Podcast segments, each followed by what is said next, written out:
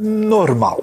Nada pode ser mais anormal do que a realidade normal. Até porque o contexto cotidiano da nossa vida mostra que a vida é imprevisível, as circunstâncias são sempre variáveis e quando nós lemos, por exemplo, a sabedoria da literatura bíblica, a gente vê que a última coisa que os protagonistas de Deus encontraram na vida foi alguma coisa ligada à normalidade. Por isso, o ensino da Bíblia é a gente estar pronto para enfrentar toda e qualquer situação.